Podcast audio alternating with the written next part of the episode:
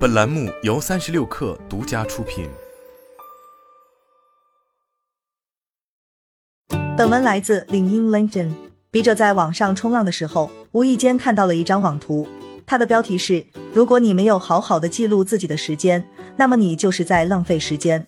这瞬间激起了我的好奇心。作为一个自认为很有效率的人，我一直在寻找能够更好的管理我时间的方法。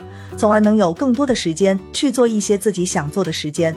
所以接下来的一个星期，我尝试着把自己完成的事情都记录下来，回看自己的一天。我发现自己大部分时间都花在一些无聊的小事，其实真正用来工作或者增值自己的时间并不多。自此之后，我就此对生活做出了一些微小的改变，但却收获了每周超过十个小时的时间。从中，我总结了五个步骤，不仅能更好的管理时间，还能有效的节省我的精力。一把生活程序化。通常我们早上起来的吃穿用度都需要花费很多精力和时间去做决定，比如今天穿什么去上班，早上、中午、晚上吃什么，什么时候起床。虽然这些都是生活中很微不足道的事情，但往往需要花费大量时间去做决策。所以，为了能够最小化我所需要做的决策，我开始把自己的生活系统化，例如。我会给自己制定一个详细计划，其中包括固定的起床、冥想、锻炼、吃早餐的时间，固定的睡眠时间，有助调整肠道蠕动，减少如厕时间。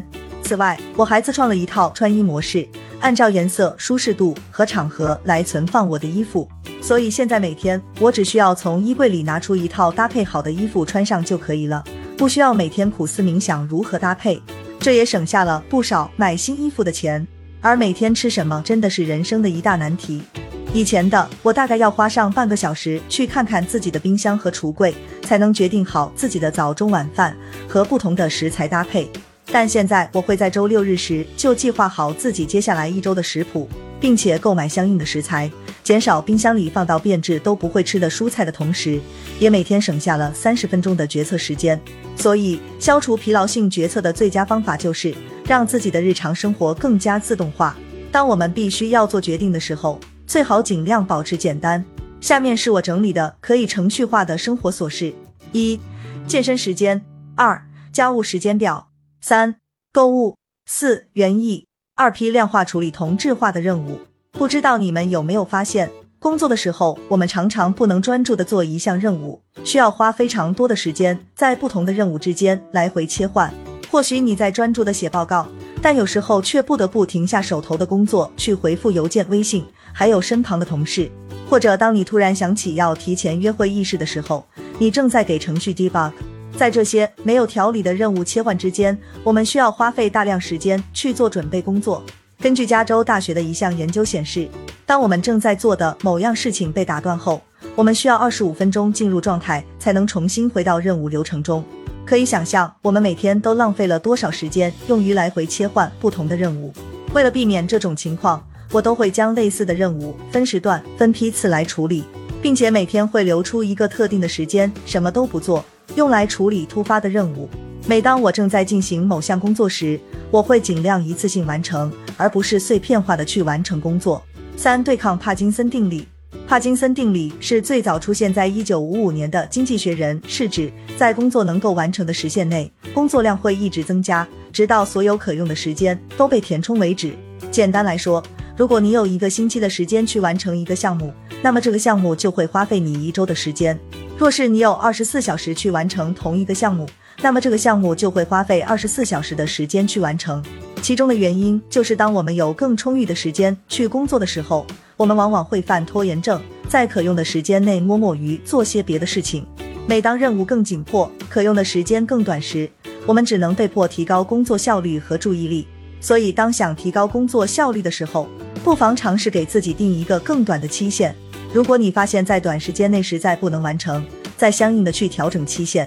相信，在一般情况下，我们都能在规定时间内完成任务。